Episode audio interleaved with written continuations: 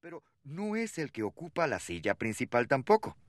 No obstante, usted desea dirigir, realizar un impacto, contribuir a algo.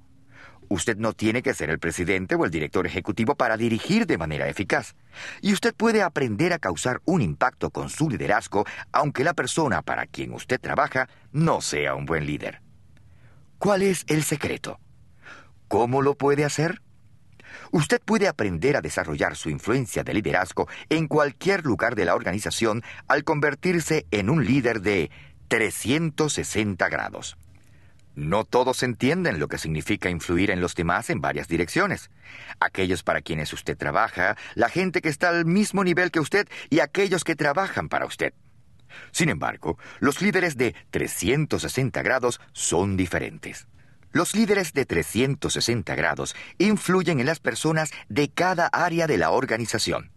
Al ayudar a otros, se ayudan a sí mismos.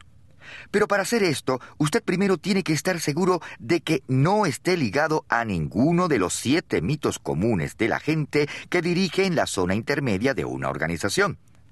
Y ese será el tema de esta primera sección. Mito número uno. El mito de la posición. No puedo dirigir si no estoy en la cima.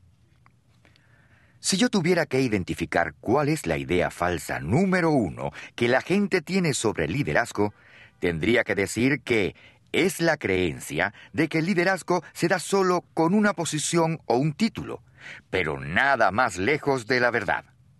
Usted no tiene que poseer una posición en la cima de su grupo, departamento, división u organización a fin de poder dirigir. Si usted piensa así, entonces usted está aferrado al mito de la posición. Si usted ha leído algunos de mis otros libros sobre liderazgo, usted conoce entonces un instrumento de identificación de liderazgo que yo llamo los cinco niveles del liderazgo, que introduje por vez primera en el libro Desarrolle el líder que está en usted. Muestra la dinámica del desarrollo del liderazgo que conozco. El nivel inferior o primero es el de la posición. Usted solo puede comenzar en la posición que le han dado, independientemente de cuál sea. Trabajador de cadena de producción, ayudante administrativo, vendedor, capataz, pastor, encargado auxiliar, etc. Su posición es la que es, y desde ella usted tiene ciertos derechos que vienen con ese título.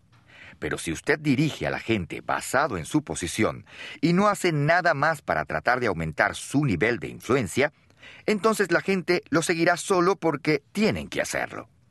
Ellos lo seguirán solamente dentro de los límites de su descripción del trabajo. Si se mueve al segundo nivel, que es permiso, usted comienza a dirigir más allá de su posición, porque ha desarrollado una relación con la gente que desea dirigir. Usted los trata con dignidad y respeto, los valora como seres humanos, se preocupa por ellos, no solo por el trabajo que hacen para usted o para la organización. Ya que usted se preocupa por ellos, ellos comienzan a confiar en usted y por consiguiente ellos le dan permiso para que los dirija. En otras palabras, ellos comienzan a seguirlo por su propio deseo. El tercer nivel es el nivel de la producción.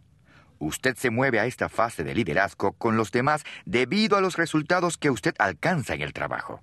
Si las personas a las que usted dirige tienen éxito en lograr hacer un trabajo debido a su contribución al equipo, ellas se fijarán más en usted para que los dirija.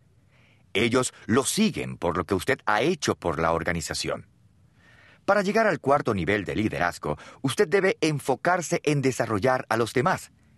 Es por eso que a este nivel de liderazgo se le llama el nivel del desarrollo humano. Su agenda debe ser verterse en las personas que dirige, ser un mentor para ellas, ayudarlas a desarrollar sus habilidades y agudizar sus habilidades de liderazgo. Lo que usted está haciendo, esencialmente, es una reproducción de liderazgo. Usted los valora, les añade valor y los hace más valiosos. En este nivel, ellos lo siguen por lo que usted ha hecho por ellos. El quinto y último nivel es el nivel de la personalidad, pero no es un nivel que usted pueda lograr alcanzar, ya que está más allá de su control. Solamente los demás pueden colocarlo a usted allí, y lo hacen porque usted ha sobresalido en los cuatro primeros niveles en su liderazgo.